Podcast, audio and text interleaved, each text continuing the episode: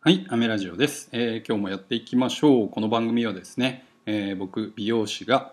えー髪のこと、お肌のことをゆるくお伝えしていく番組となっております。え今回は、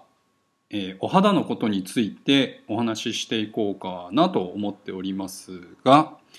え皆さんマスクをしていて肌荒れだったりとか摩擦は気になりますかね？えあの僕はですねマスクをしてても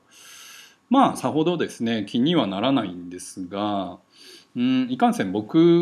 のあの娘ですね、えー7歳になる娘がですねマスクをして、えー小学校にも行きますしでそれでねマスクをしながら、えー体育の授業があるなんてねこともありますし子供はねやっぱりえっ、と汗もねしっかりかきますしね。でそれで、えー肌荒れが起こってしまっているっていうのが現状ですね。まあこれは一つちょっと悩みなんですが、まあ、それに付随してですね今回は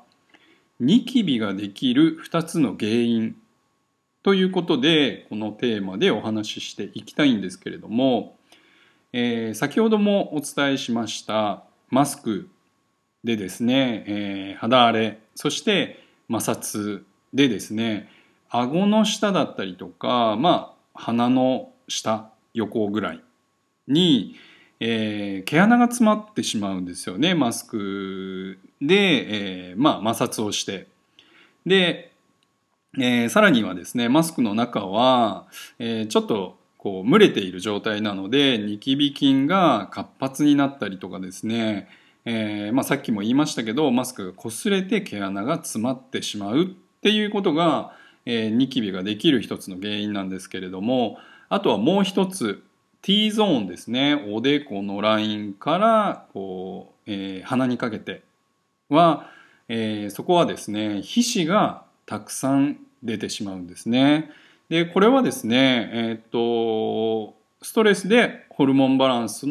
が、えー崩れてしまうっていうことが原因ですのでまあこれに関してはえっ、とまあ以前もですね放送でお伝えしたように生活習慣を直したりとかですね食生活を改善したり、えー睡眠不足を、えーまあ、改善したりとかねいろんな方法がありますのでストレスをまずなくすっていうところですねストレスが原因でできるわけではなくてストレスが原因でホルモンバランスが崩れてで皮脂がたくさん出てしまったりニキビのニキビの原因になったりとかしますので、まあ、まずはですねストレスをなくしてあげるっていうところが、えー大切になってきます。で、えー毛穴がそのねマスクの方ですね。下の顎ラインと口周りですね。顎ラインから、えー口周りにかけて毛穴が詰まってしまう肌荒れになってしまう摩擦をしてしまうっていうところの、えー改善方法なんですけれどもやはりこれは洗顔も含めてなんですがうんマスクをねずっとしすぎるっていうのもやはり良くないのでまあ一時的にはちょっとこう外して、えーあげてもいいかなと思います。あの僕は通勤時は自転車で通ってるんですけれどもその時はマスクはほとんどしておりません。あまあ誰かとね接触っていうんですか？うんと近くでねお話しすることもないですしえっ、とそうですねまあ電車の中だったらねあのマスクした方がいいと思うんですけれども移動時間は僕は自転車なので車に乗ってる方とかもねあのマスクは外してもいいと思います。ですのであんまりねこう意識的にしなきゃしなきゃっていうよりかはもう大切な時にねマスクをしてあげるっていうぐらいの方がえー肌荒れだったりとか摩擦だったりとかっていうのは防げてまあえっ、とお肌のね環境をよく保てるんじゃないかなと思っております。であと一つポイントなんですけどもまあポイントというかおすすめかな？失礼しました。ニキビで、えー漢方でねちょっと気になる商品があるというかおすすめな商品なんですけどオーバクっていうですね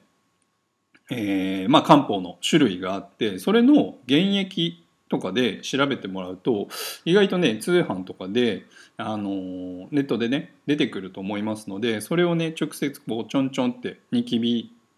大きいニキビのところとかにねつけてあげると結構治りやすいですよっていうとこことも言われておりますので是非まあちょっと気になる方はやってみてください。では、えー、今回はですねニキビのことについてお肌のことについて、えー、お話ししました。是非参考にしてみてください。ではアメラジオでした。バイバイ。